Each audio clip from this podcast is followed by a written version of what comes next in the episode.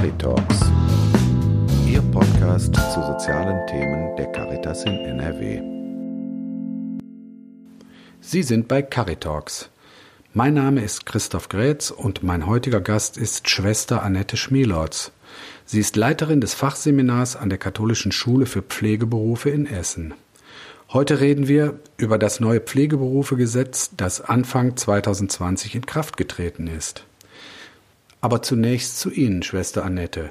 Sie sind Seminarleiterin seit ungefähr 30 Jahren mhm. der Katholischen Schule für Pflegeberufe, erst kleine Schule, jetzt entsprechend der Situation ähm, eine ganz große Schule geworden mhm. mit allen, allen Formen von Ausbildung, also Kinderkrankenpflege, Krankenpflege und Altenpflege.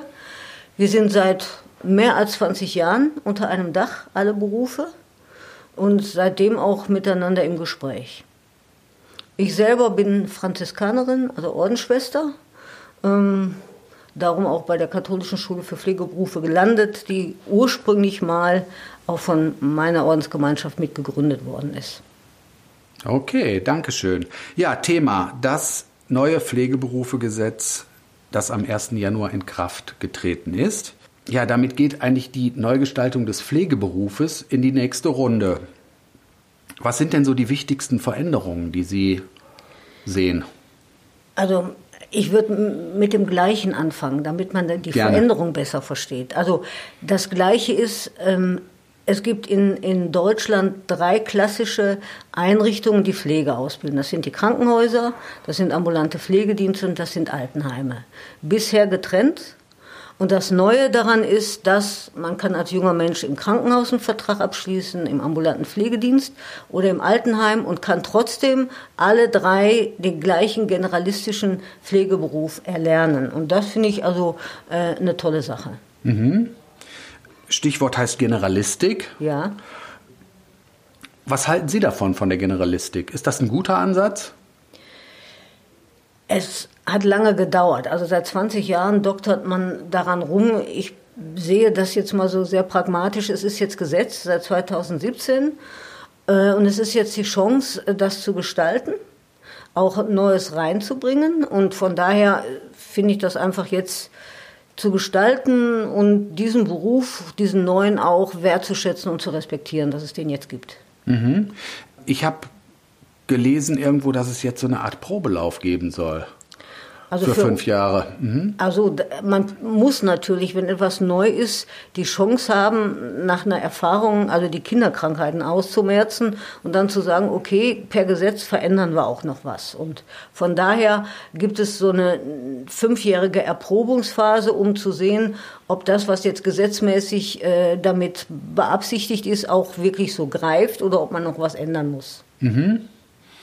Ein neuer Pflegeberuf heißt, ich mache einen Abschluss und habe die Möglichkeit, hinterher in drei verschiedenen Bereichen zu arbeiten. Jetzt gibt es aber vielleicht ja Menschen, die sagen, ja, ich, ich, ich fühle eine Berufung, dass ich Altenpflegerin oder Altenpfleger werden möchte und nichts anderes. Was mhm. machen die Menschen denn?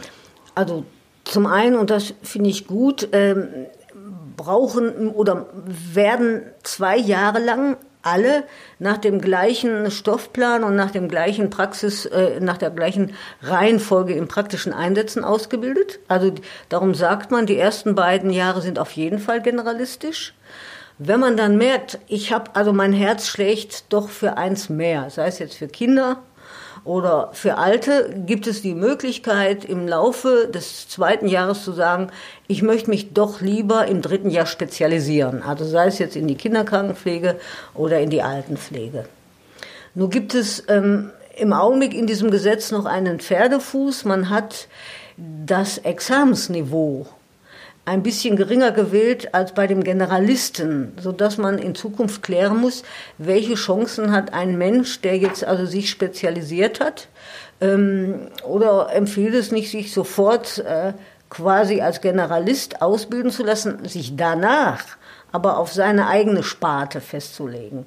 Das werden die jungen Leute uns dann mit ihrer Berufsentscheidung spätestens ab 2220 deutlich, 22 deutlich machen. Also es gibt so eine Art Abstimmung mit den Füßen. Das dann. Man wird, guckt, wie, das, das wie sich sein. das entwickelt. Genau. Ah, okay, gut. Wie sehen Sie das? Trägt das neue Gesetz denn dazu bei, dass der Pflegeberuf attraktiver wird? Weil wir haben ja echt einen Pflegenotstand und ja, hilft das? Also für die Pflege selber, also sich, ähm, wie soll ich mal sagen, jetzt als Profession, als eigenen Berufsstand zu nehmen, ähnlich wie Ärzte oder Apotheker oder, oder Rechtsanwälte, finde ich, finde ich eine Bereicherung. Ich glaube aber, wenn nicht die Politik trotzdem an den Rahmenbedingungen dreht, dann können wir fordern oder bilden, ausbilden, wie wir wollen, dann wird es für jeden, auch für die jungen Leute schwer. Und man sollte ähm, dieses nicht an jungen Leuten, die in der Ausbildung sind, auslassen. Sie arbeiten an einer Schule für Pflegeberufe und ich kann mir vorstellen, dass diese Zusammenlegung dieser verschiedenen Ausbildungssysteme eine echte Anpassungsleistung ist für einen, für, für einen Ausbildungsbetrieb. Und ähm, wie haben Sie sich denn in, in der katholischen Schule für Pflegeberufe auf diese Situation vorbereitet? Also wir bereiten uns ähm, seit anderthalb Jahren vor in, in Arbeitsgruppen, die paritätisch besetzt sind, immer Krankenpflege, Altenpflege. Wir merken natürlich, dass äh, die eigene Umgebung auch ein, speziell sozialisiert. Also es gibt so, ne, ich nenne das immer den heimlichen Lehrplan, also so Prägungen, die wir jetzt merken aneinander. Und das ist natürlich äh, eine Herausforderung im gegenseitigen Respekt, ne? diese möglicherweise auch Verfestigungen mal abzubauen und miteinander in den Blick zu nehmen, was ist, was eint uns. Das sollte ja eigentlich dann auch das Ziel sein. Ja, kann ich mir vorstellen. Ich kann mir auch genauso gut vorstellen, dass das eine echte Herausforderung für jemanden ist, der in einer solchen Institution lehrt. Der muss sich ja auch wahrscheinlich total umstellen von dem, was er jetzt, äh, was er jetzt seinen Auszubildenden oder Schülerinnen und Schülern beibringt. Absolut. Also ähm, der, ich erlebe jetzt, glaube ich, die fünfte oder sechste Ausbildungsänderung. Äh, mhm. Im Laufe dieser 30 Jahre hat sich in der Altenpflege viel getan und auch in der Krankenpflege. Ähm, zu Beginn äh, 2002 äh, haben auch die nochmal die Ausbildung gewechselt, aber es ist jetzt auch schon wieder 18 Jahre her. Ähm, und jetzt kommt eine Ausbildung, die ein, wie soll ich mal sagen, eine Expertengruppe äh, entwickelt hat nach der Maßgabe, keiner der traditionellen Berufe soll sich bevorteilt fühlen oder benachteiligt. Wir schaffen etwas Neues. Das heißt, es ist für alle drei Berufsgruppen neu.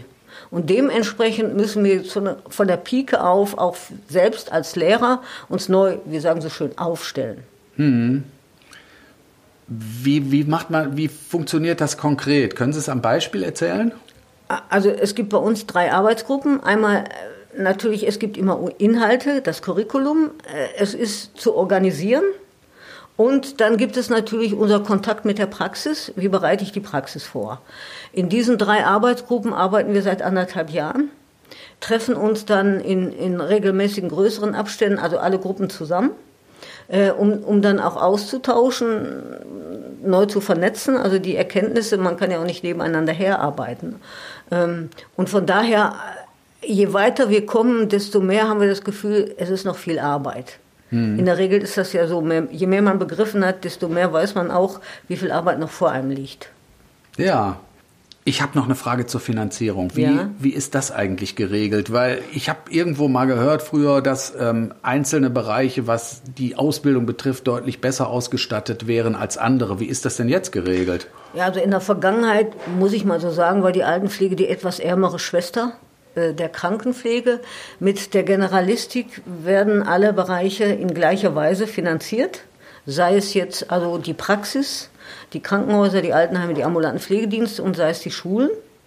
Ähm, das ist eine, eine Verbesserung, die natürlich auch, wie soll ich mal sagen, mit neuen Qualitätsstandards verbunden ist. Das heißt, man muss äh, nachweisen, sind unsere Le Lehrer akademisch, ne, sind die also Masterpädagogen, ähm, haben wir genug Kooperationseinrichtungen, um die äh, Ausbildung ordnungsgemäß durchzuführen. Dann bekommen wir also diese, diesen neuen Satz ähm, in, der, in der Finanzierung, die Schulen, was äh, für einen Teil der Ausbildung neu ist, auch die Praxis wird bezahlt. Das bedeutet zum ersten Mal, werden die Praxisanleiter aus einem Fonds bezahlt für, für ihr Tun. Bisher war das vor allen Dingen in der Altenpflege eher, ich würde mal so sagen, ein Ehrenamt, ähm, was jetzt wirklich honoriert wird, also vergütet wird. Und das finde ich gut. Was gibt es denn für Kritikpunkte am neuen Pflegeberufegesetz? Haben Sie da irgendwas, wo Sie sagen, ah, da bin ich irgendwie unglücklich mit, das hätte ich mir anderswo gewünscht? Also dieses die Wahl der Expertengruppe, ein, einen völlig neuen Denkansatz, ähm, von Fächern wegzukommen, über die Lernbereiche, Lernfelder, die wir bisher kannten, zu Kompetenzen, die ein Stück weit neu geschnitten sind. Das macht für uns alle extrem viel Arbeit. Ähm, also alle Schulen, die janken, also die sind seit einem Jahr in, in den Vorbereitungen mit vielen Sonderschichten. Und das macht mir Sorge. Also das so umzusetzen, dass sozusagen die Kinderkrankheiten nicht zu Lasten der jungen Leute gehen, die dann sagen, nee, Pflege ist doof. Also, ne, sondern dass die auch Spaß bekommen an dem neuen Beruf. Hm. Was würden Sie sich denn noch wünschen? Was braucht der Pflegeberuf jetzt zurzeit am allerdringendsten? Mehr Geld, von der Politik in dieses System. Und zwar vor allen Dingen in das Ausbildungssystem äh, mit Festlegen und Absicherungen. Das heißt, dass Ausbildung von Seiten der Praxis besser vergütet wird, dass die Praxisanleitungen geschützt sind und nicht noch also in die, in die, in die Arbeitsroutine noch sozusagen so vereinnahmt werden, dass sie keine Zeit mehr haben, sich um ihre Schüler zu kümmern. Äh, also es geht eigentlich immer um Geld. Das ist das Traurige daran, ähm, weil Leute mit Idealismus gibt es genug und das wäre schützenswürdig. Ja, was würden Sie anderen Pflegeschulen oder Seminaren empfehlen? Was, in welcher Form sollten die sich jetzt auf den Weg machen oder vorbereiten, um mit dem neuen Gesetz gut arbeiten zu können? Also wie ich das mitbekomme, sind viele Schulen auf dem Weg zueinander hin. Also Krankenpflegeschulen mit Altenpflegeschulen zu kooperieren, um dann miteinander auch, auch zu gucken, wie kann man diese gemeinsame Ausbildung gestalten, ähm, wie, wie ergänzt man sich gegenseitig. Also wenn man begreift, äh, wir bilden miteinander aus und nicht gegeneinander und wir werben auch nicht ab, sondern es geht darum, generalistische Fachkräfte für Nordrhein-Westfalen und für Deutschland auszubilden. Ein schönes Schlusswort. Danke, Schwester Annette.